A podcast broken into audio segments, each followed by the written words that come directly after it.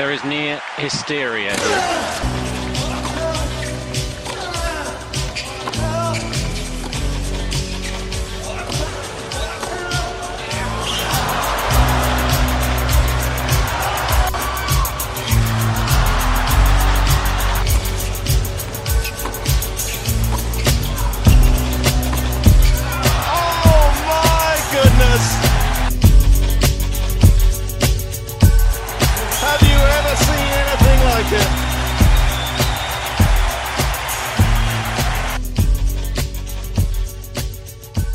Bienvenue sur ce nouvel épisode de Match Point. Ça va, Nico Et euh, ouais, ça va et toi? Ça va. Bah écoute, il y a Ça déjà, va, euh, Ça va, merci, comme dirait Manu. il y a déjà Ali Fondation, euh, il y a déjà Ali Fondation qui est sur le, qui est sur le chat. Il y a déjà Dudepic qui est sur le chat qu'on salue. Euh, yo les refs, yo mon ref. Bah écoute, bienvenue, installe-toi. Tu commences à connaître la maison. hein. Tu vois, il y a de la place. hein, de toute façon sur le cours, il y a pas trop de monde cette année. On te ramène tout de suite euh, ce que tu veux boire, ce que tu veux manger. Il y a des chips de hot dog, mais il y a surtout du tennis. Et le tennis, on l'aime. Et, euh, et les excuses, on les aime moins basses. Beaucoup moins, c'est un peu le coup de gueule de- du jour. Euh, Kristina Mladenovic, on est revenu hier sur sa défaite face à. J'ai oublié le nom de la joueuse qui l'a battue. On rappelle un mené. Gavrichova, je crois, quelque ça. chose comme ça.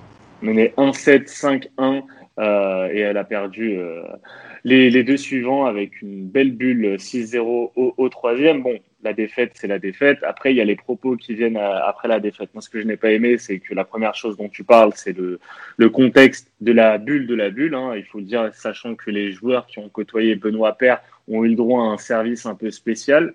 euh, logique parce qu'ils étaient euh, présentés comme à risque, donc ils avaient des gardes du corps autour d'eux. Leur chambre d'hôtel, par exemple, il n'y avait pas de femme de ménage.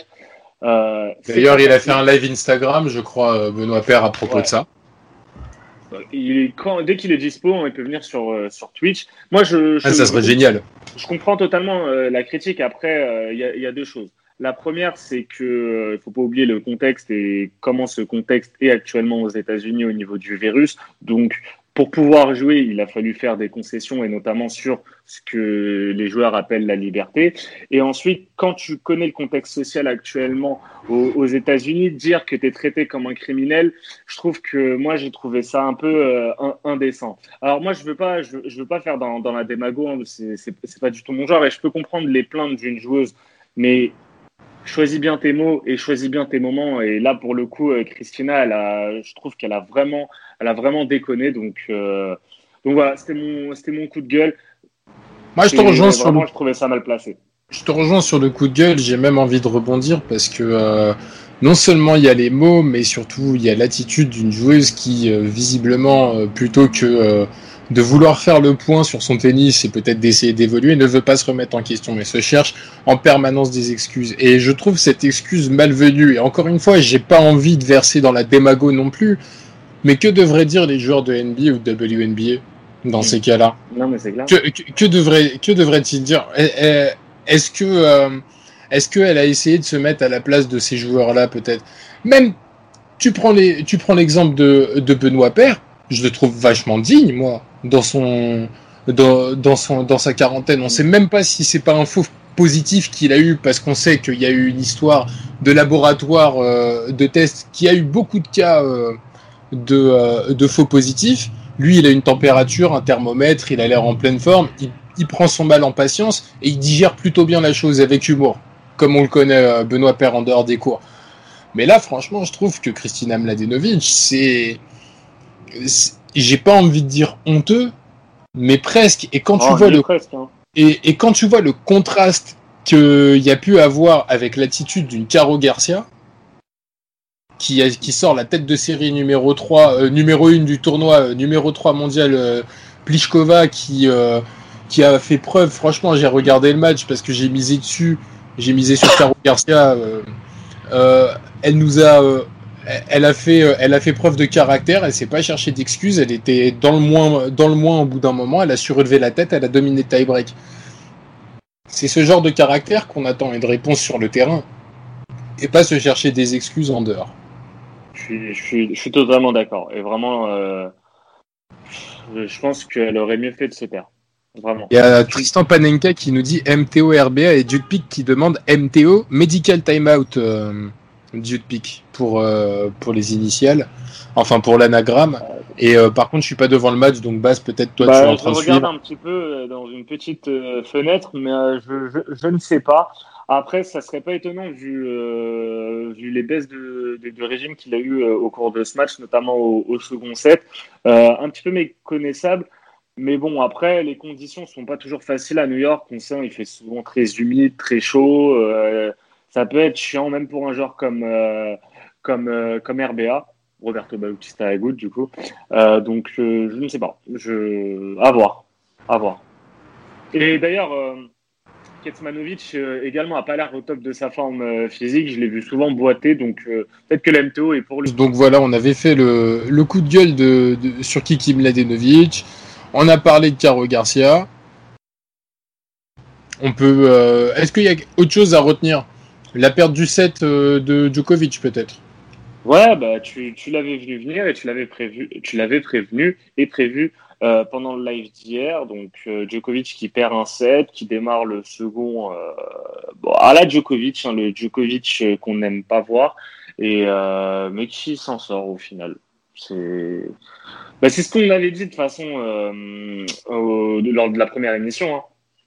Totalement. Moi, Djokovic 3-0, j'y touche pas parce que euh, s'il est capable de tout, il est capable de s'énerver tout seul, sans raison. Et, et c'est ce qu'il a fait là contre euh, euh, Edmond. Kyle Edmond. Kyle Edmund, ouais, bah écoute, Edmond. euh, comme. alors j'ai pas envie de me la péter, mais je vais me la péter un peu. Je connais quand même Djokovic.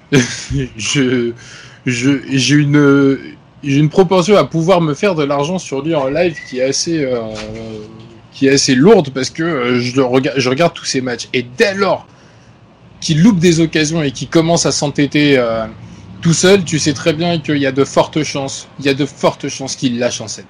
Toujours. Voilà, tu l'as même vu, tu l'as même vu perdre le match. Hein. Je- En témoigne Oui, le message que tu m'envoies. Ce soir, Après. Sort. Après ça, tu connais.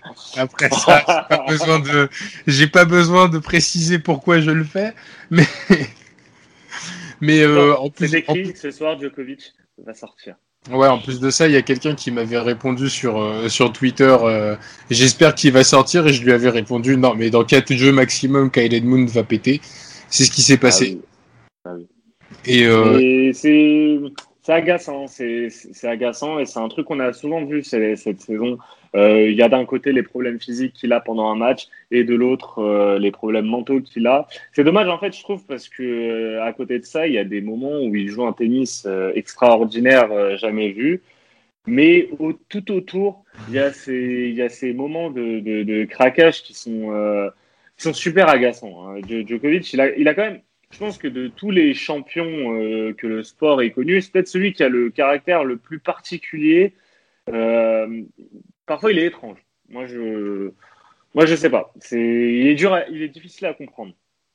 très compliqué à comprendre, très compliqué à comprendre parce que de toute façon, tu sais très bien que Djokovic, depuis la nuit des temps, euh, son problème est, d'ordre mental et son principal adversaire, on a cessé de le répéter dans nos podcasts depuis qu'on en fait sur le tennis, c'est lui-même. C'est son principal adversaire. Et encore une fois, tu le vois, il, il est, euh, comment dire, il est parfois emprunté, euh, tu sais pas pourquoi, euh, contre ses démons, tu le vois s'entêter euh, dans une filière qui, hi- Hier, c'était les amortis. Euh, qui lui correspond. Mais, c'est pas que hier, c'est depuis, depuis qu'il arrive aux États-Unis, il fait ses amortis à la con. Et tu sais très bien que ces amortis, euh, pff, en temps normal, c'est- euh, C'est peut-être une volonté d'écourter les, les échanges parce, les échanges parce qu'il est, il n'est pas en confiance physiquement. Et moi, comme je t'ai- comme je t'avais dit, hein, euh, l'absence de public, euh, ça aura son impact sur, sur Novak parce que l'un de ses principaux euh, moteurs, ça reste quand même le public, euh, soit dans le bon, soit dans le mauvais. Mais tu vois, le, le truc après un long, un long échange, le bruit du public, ça, ça, ça a un impact sur lui. Comme Bah, sur. tu le vois dans euh, sa, tu le vois dans son attitude hein. d'ailleurs. Bah ouais, c'est mais c'est très dur de mettre de l'intensité à tes matchs. Et en fait, le, en fait, Djokovic, et ça, c'est ça, c'est un truc que j'ai remarqué chez lui, c'est que il a besoin que son adversaire mette de l'intensité parce que euh, parce que ça lui permet de se réveiller. Parce que quand l'adversaire ne met pas d'intensité, bah un peu comme tu vois sa défaite par la défaite, sa pire défaite depuis que c'est euh, Djokovic, ça reste quand même euh, Cecchinato à Roland. Et Cecchinato mettait aucune intensité, tu avais l'impression limite qu'il y avait un faux rythme très chelou et Jo- Djoko n'aime pas ça. Ah, mais il lui a donné le pas. match contre Mais ouais. En fait, à partir du moment où tu commences à serrer le poing, à, à t'encourager, ça réveille Novak. Mais par contre, quand tu es là, tu es, aussi amorphe que lui, ben lui-même s'endort, il la joue facile. C'est Moi, c'est un truc que j'ai remarqué. Si quelqu'un euh, si quelqu'un veut battre Novak, peut-être tenter vraiment d'installer un faux rythme.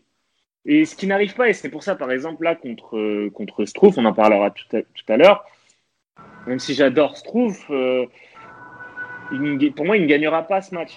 Même s'il fait le match de sa vie, plus, plus il va puncher Djoko, plus ça va le réveiller. Et c'est ça, c'est un truc que je pense. Djoko, c'est peut-être son point faible, c'est l'intensité. Adversaire qui met pas d'intensité, absence de public, lui-même n'aura pas forcément euh, c'est l'énergie pour lui-même mettre de l'intensité. Ça peut, euh, ça peut le contraire. que entièrement d'accord avec toi. Euh, je le vois pas perdre demain contre euh, contre Struff. Après, c'est difficile de voir perdre Djokovic, mais s'il est dans un mot, s'il est, alors Jude Pick nous dit que RBA vient de breaker. Si euh, il est dans un Vamos. mauvais jour, euh, je trouve peut clairement euh, l'embêter et lui prendre et lui prendre un set. Après. Euh, le problème pour je trouve c'est que bien souvent il apparaît impuissant contre Djokovic. Bien souvent il apparaît impuissant. Parce que tactiquement, il n'a pas les armes. Il- C'est ça. il- Euh, il peut s'en sortir hein, dans une filière euh, fond de cours, euh, longue durée et tout, mais pas sur, sur un match en, en 3-7 gagnants. Bah ouais, ça- à la limite, franchement, je lui donne, euh, je lui donne un set pour tenir sur, euh, sur ça. Euh, regarde Edmund, Euh, après un set, il était rôti. Euh, c'est pas, c'est pas comme ça que tu peux battre Djokovic. Même, même le meilleur là-dessus, Nadal n'a pas réussi à dominer Djoko comme ça. Je, moi, je n'y crois absolument pas. Et après, sur les autres armes, écourter les échanges, ça, ça peut marcher, mais faut, ça veut dire qu'il faut, faut avoir énormément de réussite. C'est qu'en gros, euh, euh, Struff tape la ligne à chaque coup et ça, ça fait mouche. Ah mais Euh, je suis, J'ai du mal à y croire. je suis totalement d'accord avec toi. En tout cas, euh, bah du coup comme on a fait directement ce focus là, Ah, Euh, attends, rapide. attends, je, je- je- je voulais revenir aussi sur, euh, Ah, sur un beau match, un beau match euh, d'hier, celui entre Chapeau-Valoff et, et Kwon. Vraiment, c'était un très beau combat. Et Chapeau-Valoff, on l'a beaucoup critiqué et tout, mais, mais bon, je ne sais pas s'il est en train de, de percer, mais euh, tu sens qu'il il arrive un peu mieux à cadrer son tennis. Il y a toujours des fautes directes, un peu à la con, mais, mais ça reste des matchs agréables à voir. Et là, là, je pense que le contexte le favorise bien. Euh, et j'avais noté qui d'autre? Euh, bah, Comme d'hab, hein, euh, Bernie Urkatz, euh, je, le, je le mets dans ma blacklist. C'est fini. Je ne touche plus jamais à ce, à ce joueur. Euh, vraiment, le, le- pour moi, c'est le pire body language du circuit ATP. Vraiment, il est dégueulasse. Bernie, enough is enough. Casse-toi. Ah non mais c'est euh, fossoyeur de tickets, mais pas que fossoyeur de. Il est en train de, de, de, de passer à côté du, du- d'une plus belle carrière. Lui qui a performé sur les Masters 1000, lui qui a performé souvent sur les tournois en 2-7 gagnants. Bah, en Grand Chelem, force est de contra- constater que Bernie, euh, Bernie n'est pas Bernie. Bernie n'est pas Bernie. Je pense, je pense qu'il a un problème mental à gérer vis-à-vis ou un problème tout simplement physique, hein, de préparation physique. Euh, quand il rentre dans un tournoi du Grand Chelem et euh, ça, ça donne de lui, euh, enfin, ça fait de lui un joueur pas du tout fiable, non seulement pour lui, mais aussi pour euh, les parieurs qui nous regardent. Big up aussi à Tsitsipas, euh, qui s'en est sorti face à Koissé. Ah, il la voulait juste dire crazy. Bien sûr. Euh, gros, gros serveur Chrissy. Et c'était pas simple comme, euh, comme match pour euh, Tsitsipas. Il s'en sort. Et ça tombe bien parce que là, pour le coup, euh, son- euh, sur son prochain tour, il n'aura pas un gros serveur. Donc ça va le changer des Chrissy, Opelka, Raonic, Isner, Andersen qu'il a affronté depuis qu'il est euh, aux États-Unis. On remercie euh, Tipster76300 pour le follow. Qui vient de, Thank you. qui vient de nous follow sur, sur Twitch. Bon bah du coup on a fait on a fait le tour des matchs d'hier, bah, c'est de l'actualité avec Kiki Mladenovic notamment et Caro Garcia. Euh, on va passer à la journée de demain. Oui, sachant que sur la journée d'aujourd'hui, on a des tickets en cours. Ouais, que vous pouvez retrouver sur le podcast ou le replay juste en dessous de notre chaîne, mais on vous conseille le podcast pour une meilleure qualité audio. Euh, alors, on va y aller. Euh, bah moi, je vais y aller directement sur Djokovic Struff, hein, puisqu'on en a parlé euh, Allez, en préambule des tickets. Je vais, euh, j'ai trouvé un seul pari intéressant, c'est euh, je trouve gagne au moins un 7, c'est coté à 2,55 et très franchement, je pense que c'est quelque chose qui se prend. On a vu hein, Djokovic est capable de trou d'air après. Euh, ce pari est à jouer euh, en simple ou vraiment dans un truc fun avec euh, une très très petite mise histoire de histoire de vibrer et de rendre un, un intérêt à une partie qui euh, bah, si Djokovic en général fait du classique Djokovic, euh, il a perdu son set, normalement ça va aller en 3 gagnants jusqu'en demi. c'est ça. En général, euh, Djokovic, c'est les montagnes russes, mais il enchaîne rarement deux contre-performances, enfin deux victoires, mais euh, peu rassurantes.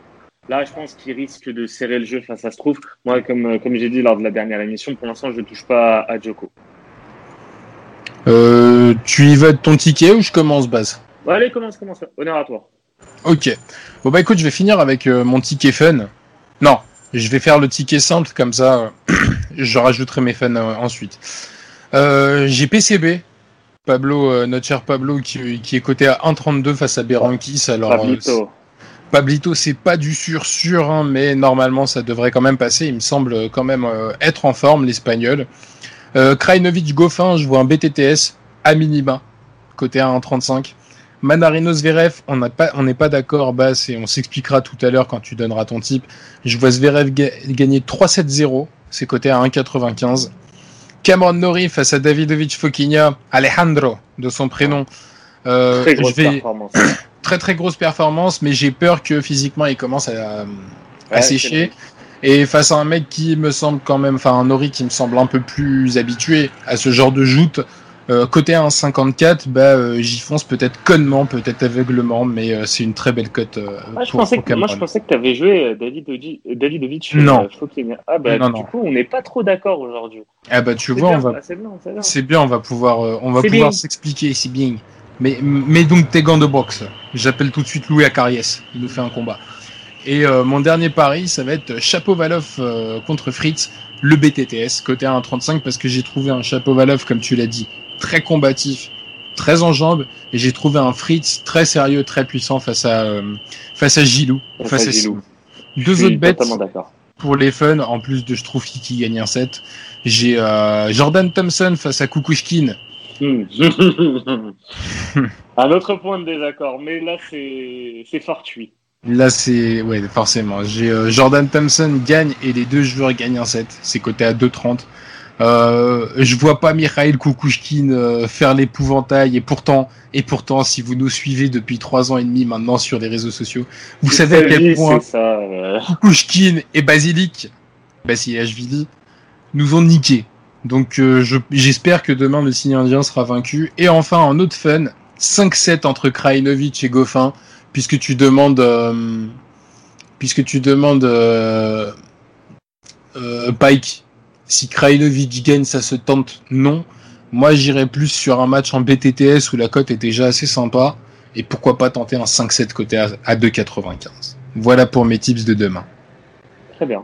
Alors moi je suis d'accord avec toi sur le BTTS entre euh, Chapovalov et, et, et Fritz. Euh, 1,35 ça, ça se prend en direct et j'irai même plus loin sur ce match. Moi je vois le 5-7 à 2,85.